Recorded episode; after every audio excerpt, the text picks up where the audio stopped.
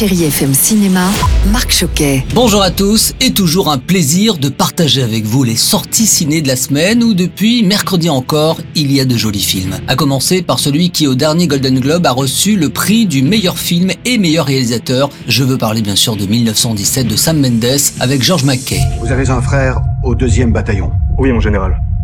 Est-ce que il est en vie. Première guerre mondiale, Schofield et Blake, deux jeunes soldats britanniques, se voient assigner une mission à proprement parler impossible, porteur d'un message qui pourrait même empêcher une attaque dévastatrice et la mort de centaines de soldats, dont le frère de Blake. Et là, ils se lancent dans une véritable course contre la montre derrière les lignes ennemies. 1917 est pressenti aussi pour être récompensé aux prochains Oscars.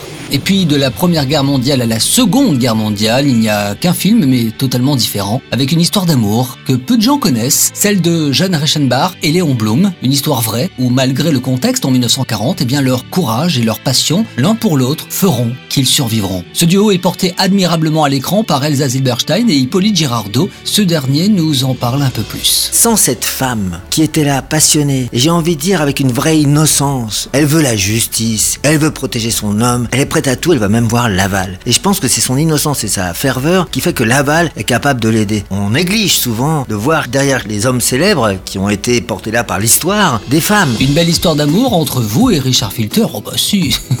et Chérie FM, bien sûr, bon signe à tous. Retrouvez toute l'actualité du cinéma sur chérifm.fr.